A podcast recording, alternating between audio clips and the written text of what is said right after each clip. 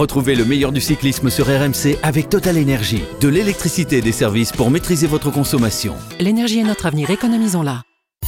RMC. Grand plateau. Christophe Cessieux.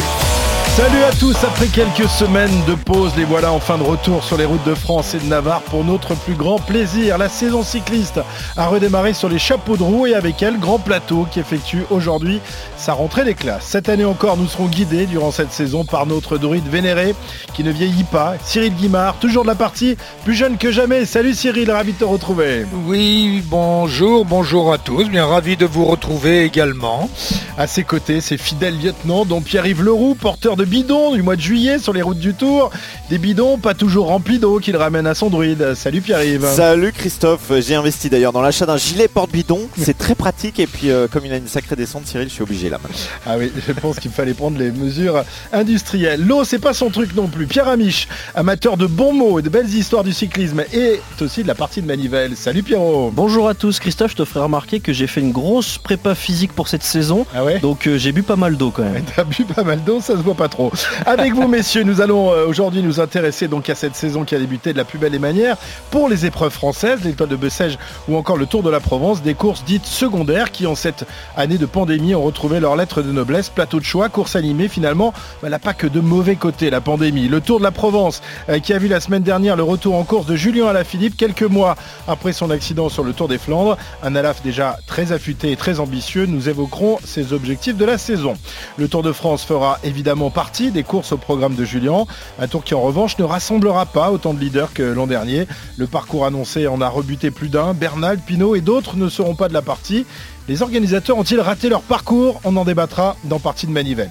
Et puis, qui dit Grand Plateau dit évidemment rétro-poussette. Tout à l'heure, Pierrot, tu nous remémoreras les grandes heures de la carrière de Louison Bobet, qui fut l'un des premiers coureurs d'ailleurs à escalader le, le, Mont Ventoux en course. Euh, C'était il y a euh, 70 ans. Euh, messieurs, vous êtes prêts? Eh ben on est parti, puisqu'il est l'heure maintenant de prendre le départ de cette première étape de Grand Plateau. Les coureurs sont en place, les directeurs sportifs aussi, le drapeau va bientôt s'abaisser. Et c'est parti pour cette étape.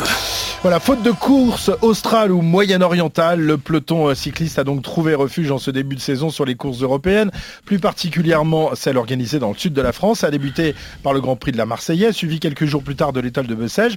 Course créée il y a 50 ans pile poil par Roland Fangil, un, un passionné de vélo qui malheureusement nous a quittés il y a quelques mois, victime du Covid, ce qui l'a empêché, Cyril, d'assister au triomphe de sa course, euh, à laquelle toutes les grandes équipes ont voulu participer cette année. C'est la première fois que ça arrivait à, l'étoile et c'est vrai que son, son créateur aurait adoré voir ça. hein.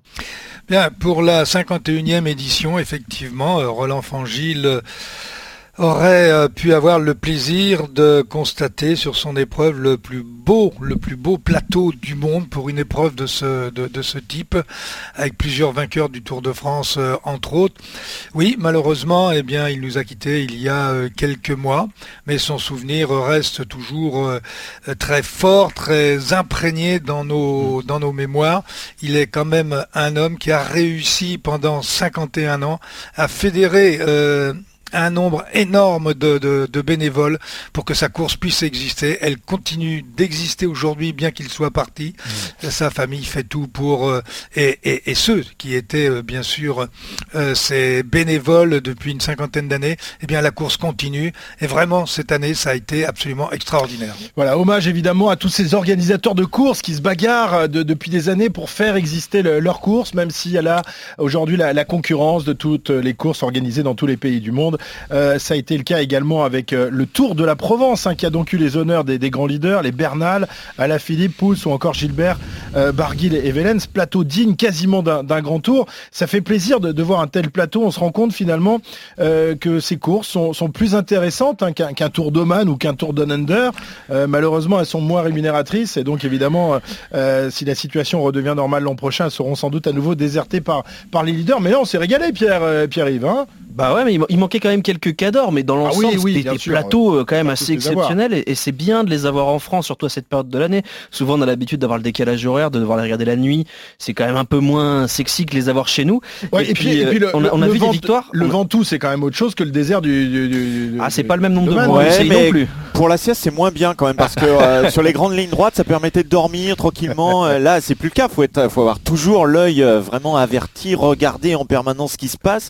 Non, mais c'est surtout ce qui est intéressant aussi, c'est ce qu'on peut lire entre les lignes, c'est-à-dire que du côté des organisateurs français, il semble bien que on règle vraiment ce qu'on doit aux équipes aussi quand il faut. on est vraiment correct avec les équipes. C'est ce que j'ai cru lire dans certains articles, ce qui n'est pas forcément le cas de, de tout le monde sur la planète cycliste. Donc ça, c'est aussi intéressant quand même de voir que bah voilà, il y a des gens qui, euh, qui font bien les choses. Et puis chez chaud d'écran l'eau froide, il faut pas oublier l'année dernière que le Tour de Man n'était pas très très bien passé pour tout le monde. Et puis que ça avait été aussi les premières fois où on avait eu des sportifs confinés et bloqués à l'hôtel.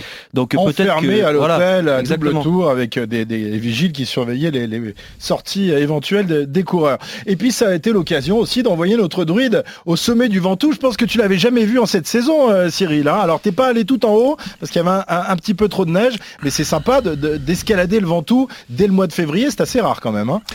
oui, euh, c'est sympa euh, en voiture. Ou en vélo électrique comme Denis Charvet. Ah non, non, non, non, là il, faisait trop froid, même en vélo électrique. Non, non, non, on a, on a lâché tout un, tout un grand groupe, une horde de sangliers sur cette montée. Euh, il y avait un petit peu de neige, ça nous permettait de bien les voir. Il y avait un peu de brouillard, ils disparaissaient aussi à certains moments. Non, ça a vraiment été une très très belle montée, un très beau combat entre Ineos et Julien Alaphilippe. Mm. Malheureusement, Julien Alaphilippe va subir la loi des Colombiens, mais euh, que c'est que c'était beau cette cette montée, qu'elle était tendue. Euh, et puis et puis on se met, euh, ça fait déjà quelques temps, mais mais on devient tous supporters de Julien Alaphilippe qui toujours avec beaucoup de générosité se bat quels que soient les parcours et quelles que soient les circonstances. Le Tour de la Provence remporté donc ce dimanche par le jeune grimpeur colombien Ivan Sosa, coureur de la formation Ineos, coéquipier de Bernal, qui lui a quasiment offert la victoire euh, samedi sur euh, les flancs du, du Ventoux. Sosa qui s'impose devant notre champion du monde, tu en parlais Cyril, euh, Julien Alaphilippe, troisième au général issu d'arriver au Ventoux et qui a été récupéré une petite bonif lors de la dernière étape pour piquer la place de Bernal. Il est, il est malin ce Julien, il lâche ah, rien. Hein. C'est un marlou et puis, enfin quand je dis c'est un marlou, c'est c'est pas, péjoratif. Bien compris. Là, mais bah, il lâche rien, il est troisième, bah, il a pas envie de terminer troisième s'il peut aller chercher la deuxième place, et eh bien il va lever le cul pour aller chercher une bonif, et c'est ce qu'il a fait. Alors c'est vrai que Egan Bernal ne lui a pas trop disputé cette bonif, mais bon, je crois que s'il l'avait fait, ça n'aurait rien changé au film. Ouais, ouais, ouais il, expliquait que euh, voilà, si euh, il était arrivé quelque chose au leader, bah, paf, ça aurait été euh, lui le, vainqueur. Bon, ça n'a pas été le cas puisque Sosa a, a, remporté cette course. Un Julien, donc déjà très affûté, évidemment très offensif à la Philippe, c'est notre échappé du jour. RMC, l'échappée. Échappé donc dès la première étape, un garçon difficile à suivre. Pourtant, notre reporter Anthony Rach a tenté de prendre la roue de Julien tout au long du week-end reportage. Dans la montée vers Chalet-Reynard, quelques passionnés comme Florian et Baptiste ont bravé le froid pour ne soutenir qu'un seul coureur, Julien Alaphilippe. Carrément, là en plus avec ce maillot, c'est comme quand il y avait le maillot jaune il y a deux ans sur le Tour de France, ça rend encore plus célèbre et voilà, on est encore plus ravis de, le supporter comme ça. Très grand coureur et il mérite ce maillot. Julien, euh, c'est un phénomène quoi. Mais on sent qu'il a de bonnes jambes. Après là, c'était la première course de l'année, donc il euh, faut voir euh, si c'est bien préparé, mais je pense que ça devrait le faire. Ouais. Après avoir attaqué lors de la première étape, puis roulé pour son sprinter Davide Ballerini, Julien Alaphilippe a dynamité l'étape reine sur les pentes du Mont Ventoux. De belles choses pour une rentrée de champion du monde. Paul Maurice Courtade, directeur de course. Je retiens l'attaque de Julien, qui n'est pas forcément son terrain de jeu, qui a dynamisé la course comme jamais. il fait un spectacle fabuleux. Je pense que la France a beaucoup beaucoup de chance d'avoir un champion du monde digne d'Alaphilippe. Avec une rentrée plus tardive que d'habitude à cause de la pandémie, Julien Alaphilippe est venu sur le Tour de la Provence pour trouver des sensations, mais le champion du monde n'a rien changé à sa façon de courir. Je suis très content de, mon résultat et euh, de la forme surtout. J'étais venu ici pour me tester, j'ai couru comme j'aime courir euh, et, voilà maintenant j'ai hâte de, poursuivre la saison. Avec le maillot arc-en-ciel sur les épaules, Philippe est l'un des hommes à abattre dans le peloton, mais le Français prend cette pression qui va l'entourer en 2021 avec philosophie. Je reste concentré sur les objectifs que, je me suis fixé. Euh, forcément, ce maillot, il, m'impose plus de choses qu'avant, mais euh, c'est toujours le même plaisir euh, de, profiter de ces liserés et forcément d'avoir l'envie de, bien faire. Pour son ancien coéquipier, Maxime Bouet, l'année 2021 de Julien Alaphilippe sera forcément réussie. Tout le temps, on dit la malédiction un peu du, champion du monde. Le champion du monde ne fait pas une belle saison quand, il porte le maillot. Et je pense que c'est un des rares coureurs justement qui, inverse cette, tendance. Quoi. Il a une décontraction qui, lui permet justement d'avoir ce maillot sans pression. Passion, c'est sa façon de vivre. Et nul doute que l'annonce de sa future paternité va lui donner des ailes cette année. Marion Rousse s'accompagne. Ça le motive encore plus, je trouve que pour aller aux entraînements, pour se faire mal, il sait que des fois ça va pas être facile non plus de partir de, la maison parce que c'est un... Il y a des choses qu'on va penser auxquelles on ne pensait pas avant et ça c'est normal, c'est le lot de tous les parents. Après le Tour de la Provence, Julien Alaphilippe va désormais viser les classiques. Sa première partie de saison s'achèvera avec Liège-Bastogne-Liège. Voilà, reportage Anthony Rege du programme de Julien, on va évidemment en parler. Un tout petit mot, Cyril, de, la future paternité de notre champion du monde. Ravi à l'idée d'être papa, on l'a entendu dans la, bouche de, sa compagne, euh, Marion Rousse. Est-ce que c'est compatible la vie de jeune papa euh, et celle de cycliste de très haut niveau, euh, Cyril? Bon, il y en a d'autres qui, l'ont fait auparavant, hein, donc ça doit être possible, mais quand même. Ben, heureusement, sinon on aurait beaucoup de coureurs qui auraient quand même sauté une année de compétition, puisque bon, c'est quand même l'âge où, en règle générale, les couples euh, ben, s'organisent pour avoir euh, pour avoir leur progéniture. Donc pratiquement tous les coureurs euh, sont papas au moment où ils arrêtent de courir. Donc ça ne les dérange absolument pas. Au contraire, j'ai presque envie de dire, ça leur permet peut-être d'avoir une vie peut-être plus plus sérieuse ah entre, entre entre guillemets. C'est-à-dire que bon, ben, de temps en temps, vous pouvez pas aller faire un tour avec vos copains à la brasserie du coin parce qu'il va falloir donner le biberon pour pour changer peut-être les couches, même aussi euh, pour, soulager vécu là-dedans. Hein. On sent qu'il y a du vécu là-dedans. Hein, ah bah, moi, j'ai eu deux enfants pendant ma carrière, donc je sais, ce que ça veut dire. Mais, mais non, non, au contraire, c'est plutôt, euh, euh, c'est plutôt quelque chose de très positif sur le plan, sur le plan du mental. Et puis, ça amène même des responsabilités de papa. Donc, vous voyez tout ce que ça peut Et tu voulais, engendrer. tu voulais, Cyril, à tout prix être sélectionné pour les grands tours pour dormir le matin aussi. Il faut dire ce qui est. oui, oui, c'est vrai. Alors, oui, parce que si on calcule bien, je pense qu'il devrait être papa pratiquement aux environs du tour ou pendant le tour d'ailleurs.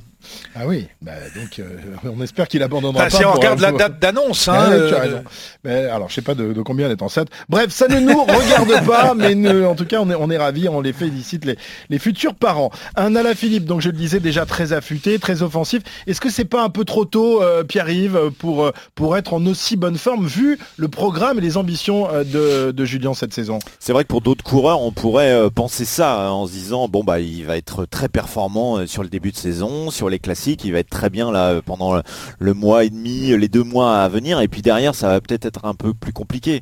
Mais là on parle d'un garçon qui est un peu euh, différent des autres dans le peloton, c'est le champion du monde, donc il va sans doute avoir, euh, Cyril, je pense que tu démentiras pas, deux, deux saisons euh, en une, c'est-à-dire la première là pour avec les classiques dont on va parler dans, dans, un instant, et puis derrière il va couper très certainement pour préparer vraiment le Tour de France où il a quand même quelques ambitions, et puis ce sera voilà de deux parties et puis il y aura les JO aussi, ne hein, faut pas oublier quand même, hein, ça c'est important. il y a un gros programme. Hein. Et puis sa, meilleure année jusqu'à maintenant, on est tous plus ou moins d'accord, mais pour moi, c'est 2019. Uh-huh. C'est une année où il a brillé partout. Et cette année-là, il avait gagné dès janvier sur le Tour de San Juan et le Tour de Colombie. Donc il est presque en retard sur ses temps de passage, en fait, euh, Julien Lafilippe, en gagnant que en février, enfin en brillant que en février. Il faut, faut pas oublier quand même que c'est un, garçon qui est capable presque de faire trois saisons dans une saison. Les classiques, un grand tour, notamment le Tour de France où il avait brillé, et derrière les championnats du monde ou les courses de fin de saison où il est rarement ridicule. Donc euh, je suis assez d'accord avec Pierre-Yves. Je pense qu'on peut pas vraiment le comparer avec les, les, autres coureurs sur ce, de ce point de vue-là. Tu fais plus. Moi, je voyais deux saisons en une. Toi, t'en vois trois. C'est euh, toujours plus. c'est vrai, qu'il a un peu l'esprit des, des, coursiers euh, d'antan, hein, Cyril, qui, euh, qui était là du début à la fin de, la saison. Et on sait que ça lui réussit plutôt pas mal, puisque l'année dernière, même il a besoin de rouler. Il même, lui le dit, il a besoin de rouler pour être bon. Alors, il a de grosses ambitions cette saison, notamment sur les classiques. Il rêve à la fois du, Tour des Flandres et de Liège-Bastogne-Liège, deux courses bien différentes, une flandrienne et une ardennaise, qui habituellement ne font pas rêver les mêmes coureurs. au vu du calendrier, Là aussi, est-ce bien raisonnable, Cyril? Oui, tout est raisonnable dans la mesure où je pense qu'il fera l'impasse sur Paris-Roubaix, ce qui lui donne donc euh, euh, deux semaines entre le Tour des Flandres et Liège-Bastogne. Il est capable de s'adapter à ces deux épreuves, d'abord de par ses qualités. N'oublions pas qu'il vient du cyclocross, que c'est un puncher de boss, que donc les pavés ne l'inquiètent euh, pas trop. Donc non, moi je pense que son programme est parfaitement, euh, parfaitement acceptable. Eddie Merckx l'a fait en son temps, Freddy Martin, Freddy Martens aussi, les deux Vlaming également. Donc non, c'est parfaitement possible de le faire. Maintenant, toutes les gagner, ça c'est quand même, c'est quand même un autre, un, autre, projet. Mais c'est des courses sur lesquelles alors qu'aujourd'hui il est au sommet, au sommet de son art, il est capable d'aller chercher un Tour des Flandres et pourquoi pas Liège-Bastogne-Liège derrière. Ouais, tu nous parles Cyril de d'il y a 50 ans quand même parce que c'est en 69 que Merckx réussit à gagner les deux. Ah Fred De Bruyne c'est 57. Moi j'ai regardé depuis 2010. Il y a une seule exception, c'est Philippe Gilbert qui fait trois des deux courses. Sinon, c'est vraiment des, des, coureurs différents toutes les saisons. Oui, mais c'est les plus grands qui n'ont jamais existé. Donc les plus grands, ils sont capables de tout faire. Euh, alors il y a eu une spécialisation hein, qui s'est faite au fil, euh, au fil du temps et puis à un moment il y a eu aussi euh, les, les, préparations puisque les directeurs sportifs étaient devenus des médecins donc les choses avaient un petit peu, un petit peu changé. oui, Ferrari, Conconi et, et, bien d'autres. Donc si on retombe à 50 ans, on retombe un peu dans le cyclisme d'aujourd'hui. Donc c'est déjà, c'est déjà rafraîchissant, j'ai envie de dire. et puis l'histoire ne se réécrit pas euh, mais quand on a les qualités, euh, les, qualités d'un coureur comme Julien Alaphilippe, euh, comme on va peut-être le voir également avec un autre coureur qui arrive, un Belge, celui-là, Evenepoel, malheureusement un petit peu au repos suite à sa chute autour de Lombardie. Voilà des coureurs qui sont capables de tout gagner et les grands champions ont toujours été capables de tout gagner. Paris-Roubaix aussi, ça, alors là il ne le fera pas cette année, il n'ambitionne pas pour l'instant de le gagner. Est-ce que là c'est encore une course encore plus spécifique, euh, messieurs? Mais, mais bon, moi j'aimerais bien voir Julien euh, rebondir sur les pavés de il, va, roubaix hein. il, va, il va y venir par obligation une fois qu'il il va y venir parce que regardez, quels sont les coureurs qui ont le plus brillé entre autres sur euh, Paris-Roubaix, il y en a un qui s'appelait, euh, comment déjà, euh, De Vlaming, je ne sais pas si vous vous rappelez, mhm. qui a été plusieurs fois champion du monde de cyclocross. Les coureurs qui viennent du cyclocross, ils passent les pavés. Même Bernard Hinault, qui n'avait pas fait de, qui avait pas fait les pavés, qui n'en voulait pas de ce Paris-Roubaix, qui, qui haïssait cette course, eh bien, il est venu une première année, il s'est rendu compte que ça allait pas trop mal, il fait quatrième, et l'année d'après, il a dit, je veux pas de cette course, mais j'y viens quand même, et puis il l'a gagné. Donc quand on a les qualité cycliste. Ouais, après, Cyril, je suis désolé de te couper, mais mais non, ne coupe pas, ça va me faire mal. il, a, quand même un, problème de poids. Non, non, non, mais non, c'est pas vrai ça. Cyril, regarde. Il manque de puissance. Je suis allé voir le poids des vainqueurs de Paris-Roubaix depuis 20 ans. Et c'est assez cruel, mais c'est comme ça. Les plus légers, ils sont à 69 kilos. Globalement, c'est Knaven et, et Madio. Et après, on va retrouver des coureurs qui tournent autour des 80 kilos. Cancellara, Bounen, Sagan, Eman, Degenkolb, Testra et Van Avermaet, ils sont juste en dessous à 75 kilos. Faut rappeler que Julien Alaphilippe, il fait 62 kilos. Alors oui, d'accord, c'est un artiste capable de passer des bosses, capable de passer les pavés, un, ancien cyclard et tout, d'accord, mais c'est aussi un coureur de 60 kilos. Aujourd'hui, euh, il est capable de gagner le Tour des Flandres parce que le profil de tour, du Tour des Flandres lui permet, avec ses montées raides, ses trucs difficiles, Paris-Roubaix, faut être un monstre, faut être un, écraseur de pédales, c'est pas le cas de Julien. Je suis d'accord, je pense que Christophe Cessieux gagnera le Paris-Roubaix avant Julien. Et puis moi, je préfère pas qu'un Français gagne parce que tous les ans, comme ça, je peux faire un sujet sur Frédéric Guédon, qui est le dernier vainqueur. ça, c'est quand même plus simple, ça, tu ça m'évite de chercher. Tu recycles tes vieux sujets. Il a des, interviews qui datent de 1999. Pierre, je, Pierre, je suis désolé de te La plupart du temps, les gens qui font 62 ou on va dire moins de 65 kilos ne viennent pas sur Paris-Roubaix parce qu'ils ont des objectifs sur les grands tours. Parce qu'en règle générale, ce sont des grimpeurs. Mais je pense pas que des coureurs comme Henny euh, Kuiper, par exemple, il pesait 70 kilos. Henny Kuiper, il devait faire 65 euh, kilos. C'est d'ailleurs quelqu'un qu'on retrouvait euh, dans les top 5 des, Tours de France. Il y a, un problème de motivation et d'adaptation de certains coureurs par rapport à, par rapport à Paris-Roubaix et par rapport au Grand Tour. Mais Julien Alaphilippe, il n'y a aucun problème. Moi, je faisais 62 kilos j'avais pas de problème sur les pavés. Bon, j'ai pas gagné Paris-Roubaix, moi, mais pour d'autres raisons. Mais, pas euh, envie. Si, si, ah, si, si, si, si, si, il y a une année où j'ai, enfin, même mon premier Paris-Roubaix, je fais septième. Mais Cyril, il y, a aussi une autre problématique, c'est que lui appartient à une formation qui va viser Paris-Roubaix, et je suis pas sûr qu'on lui déroule, je suis pas sûr qu'on lui déroule le tapis rouge et qu'on lui donne carte blanche sur Paris-Roubaix, en sachant qu'il y a Aujourd'hui, il est champion du monde, il est le numéro un mondial je vois, je, vois pas Monsieur Lefebvre lui dire dans Paris-Roubaix, tu freines pour laisser gagner Pierre, Paul ou Jacques de ton équipe. Je ne le pense pas. Et je pense pas d'ailleurs que euh, s'il est en position de gagner, euh, il, ira freiner. Attendez, euh, remettez les choses dans leur contexte. Le statut de Julien Alaphilippe aujourd'hui, c'est un homme libre. Mhm. Et d'ailleurs, il l'a toujours été plus ou moins. Euh, oui, mais c'est pas attendu le champion du monde pour ça. Oui, il n'a pas besoin. Donc, euh, non, non, là, je, vous savez, il y a un moment, euh, vous pouvez dire des choses à certains coureurs. à Tafi, par exemple, rappelez-vous, lorsque ils avaient fait 1, 2, 3 de, de, Paris-Roubaix, mm-hmm. on pouvait dire à Tafi, tu freines, même s'il avait une jambe au-dessus. Il, pouvait, pouvait pas, ils étaient tellement chargés à l'époque, il ne pouvait pas freiner. Hein. Bah oui, non, mais il est trop lourd dans les fins de virage. Oui. non, non, le statut de Julien Alaphilippe, c'est le numéro 1 mondial attendez-vous. Et en plus, attends, il, a, il, a, il a une autre qualité euh, extraordinaire pour pouvoir imposer à un moment euh, euh, sa façon de voir les choses. C'est qu'il est en train de devenir le coureur le plus populaire au monde. il y a eu Peter Sagan aujourd'hui, il y a mm. Julien Alaphilippe. Voilà, donc bah, on le sait, Cyril voit Julien remporter un jour le Tour de France, remporter Paris-Roubaix, remporter toutes les, courses. C'est son chouchou et nous aussi, c'est notre chouchou. Julien, la saison des classiques qui sera donc son premier objectif. Et puis une fois quelques bouquets décrochés, on espère le plus possible, il sera grand temps pour lui de s'intéresser aux courses à étapes et à la plus belle d'entre elles, le Tour de France. Une grande boucle qui, est la différence des épreuves françaises dont on parlait tout à l'heure, ne fera pas le plein cet été. Beaucoup de leaders ont choisi de faire l'impasse en raison d'un tracé peu à leur convenance. Bref, les organisateurs du Tour se sont-ils plantés dans le tracé présenté il y a quelques mois? C'est le thème de notre partie de Manivelle. RMC. La partie de Manivelle. Alors attention, hein, il y aura du monde à Brest le 26 juin prochain. Pierre Rivet ah et Cyril seront à mes côtés avec l'ambition de me convertir aux joies de la Bretagne et de la galette saucisse pour un adepte du Pambagna, ça va pas être facile, mais ils vont essayer quand même. Hein, hein. On a des arguments, hein, Cyril. ils ont des arguments météo déjà. Ça, je sens que je vais en entendre parler. Ah si jamais il fait beau à Brest au mois de. on, aura déjà toutes les équipes bretonnes. Alors vous voyez, ah ça fait déjà un beau plateau. Alors Pierre-Yves, je le disais, quelques quelques leaders et pas des moindres, donc décliner l'invitation des organisateurs. Le Tour 2021 ne leur plaît pas. Vous voyez, le premier à lever le doigt, ça a été Thibaut Pinot. Euh, en voyant le parcours, j'ai vu que ce n'était pas le bon pour moi cette année. Allez, ciao, campeone.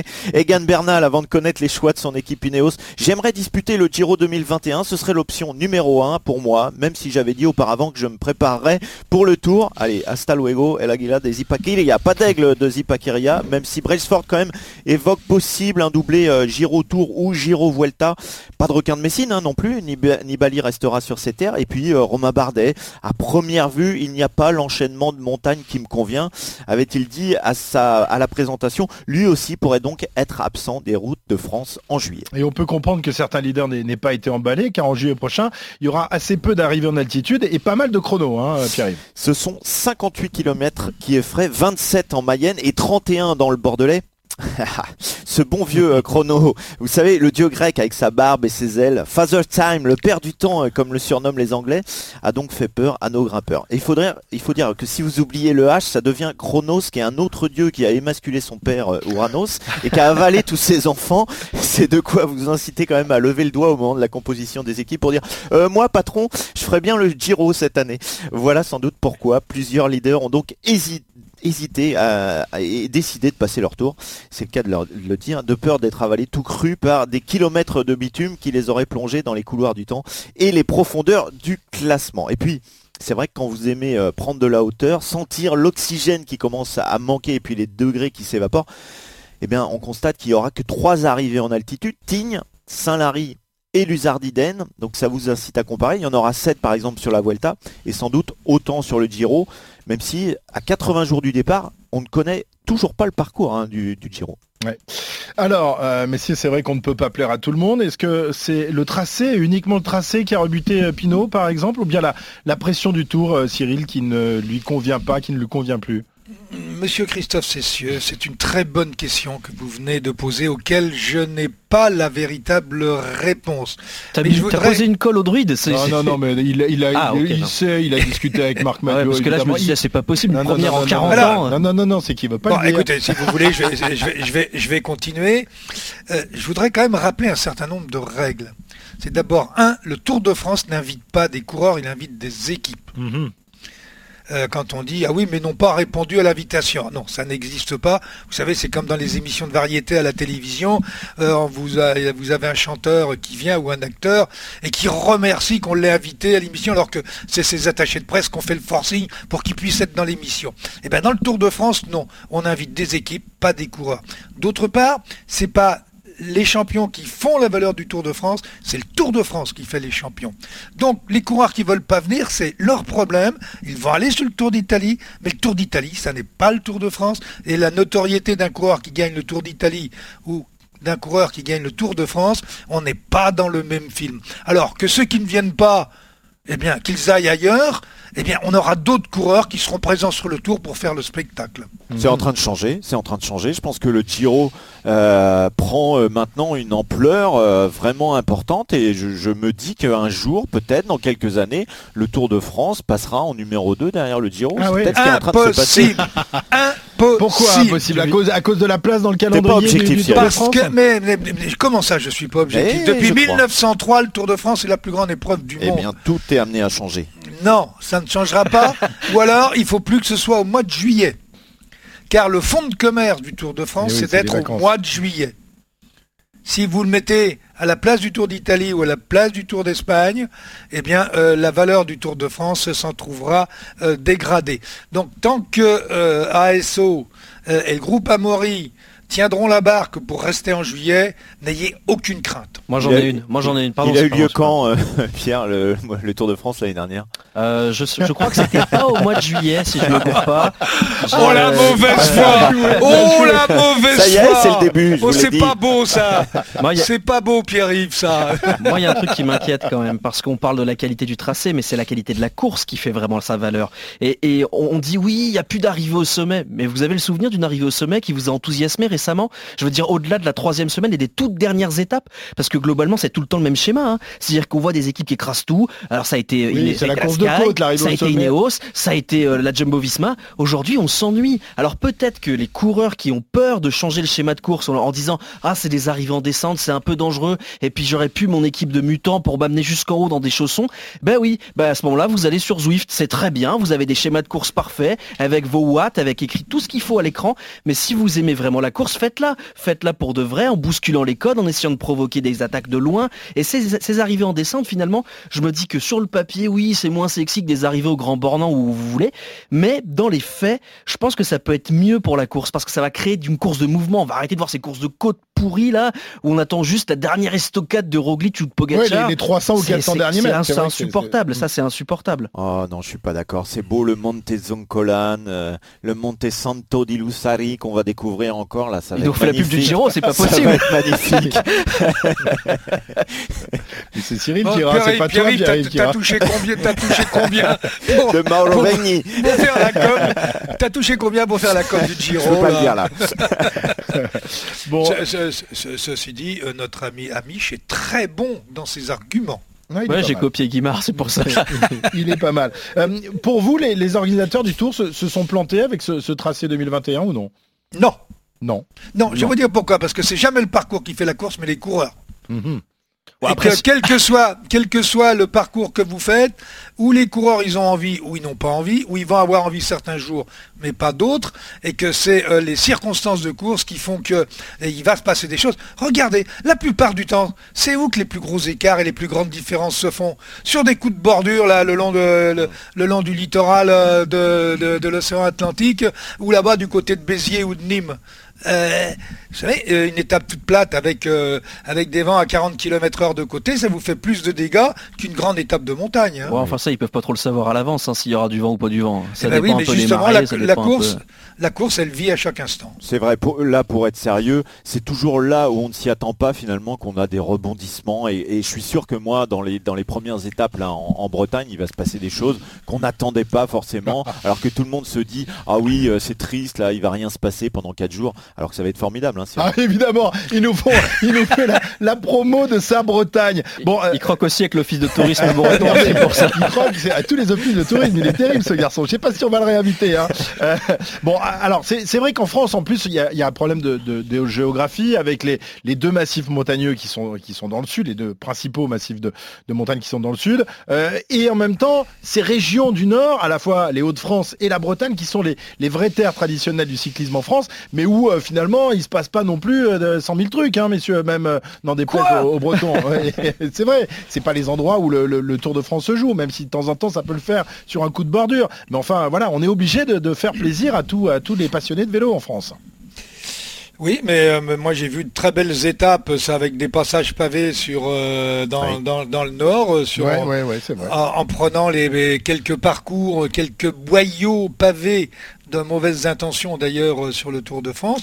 Euh, non, non, Contador, il avait laissé euh, toutes ses ambitions sur le. sur le tour. Exactement. euh, Hino Froome, avait, aussi, un Hino, peu Hino avait reculé, il avait pris un, un- un tir sur les pavés, il s'est, il, il est, il est, il s'est revenu après, une mauvaise crevaison au mauvais, au mauvais endroit, et puis euh, on se rappellera que Luis Ocaña a aussi euh, creusé de gros écarts sur une étape où on passait du côté de Valenciennes, je connais puisque j'étais là, c'est moi qui avais attaqué d'ailleurs, et qui avait piégé Poulidor, Van Springel et, Ah, et- et tous les autres, euh, tous les autres favoris. Voilà.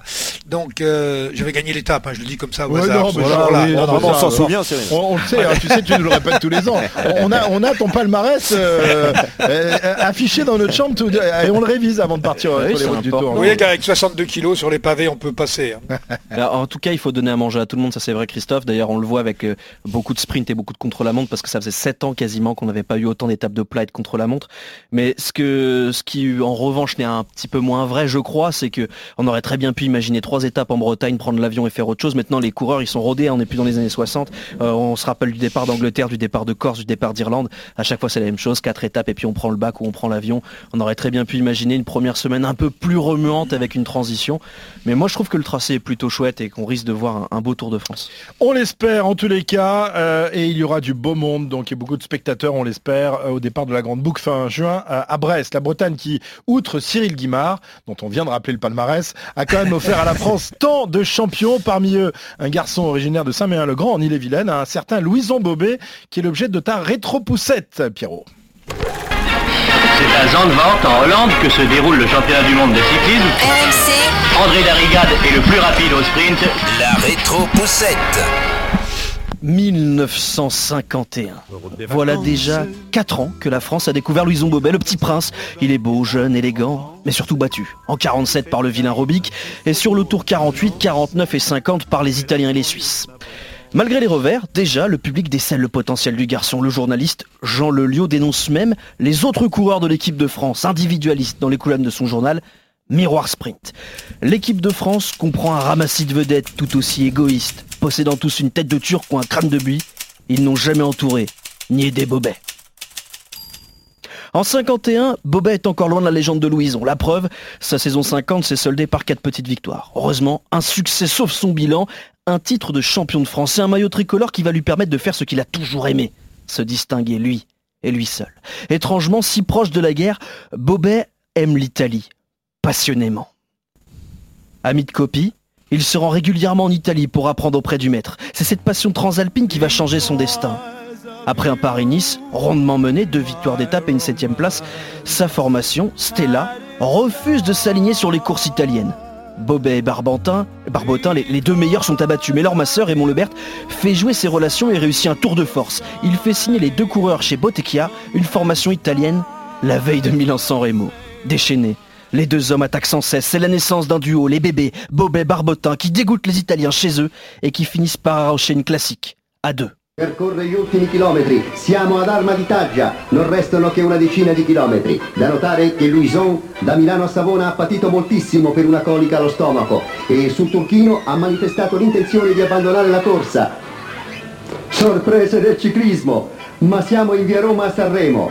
Bobet, senza il minimo sforzo, vince su Barboten con qualche macchina di vantaggio. La surprise du cyclisme, Louison Bobet, le fils du boulanger de Saint-Méan-le-Grand, devient le premier tricolore à gagner la Primavera depuis 39 ans. Et Henri Pellissier, mieux, mieux, il met fin à la domination transalpine, 16 ans que les Italiens gagnaient chaque année. La saison de Bobet est lancée, suivent le critérium national qu'il remporte devant Barbotin. Sur Paris-Roubaix, il arrache une deuxième place. Puis les championnats de France, gagné une deuxième fois, toujours devant Barbotin. Ce tourbillon fait de lui l'un des favoris du Tour de France. L'équipe titre même sur lui. Et les deux patrons de l'équipe de France s'appellent alors Géminiani et Bobet. Seulement, eh bien Louison ne tient pas le choc face à Coblet. La machine à rouler suisse fait craquer les bleus entre Brive et Agen. Orgueilleux, le petit prince réagit sur la route d'Avignon pour le premier passage au Ventoux dans l'histoire de la Grande Boucle. Il l'emporte.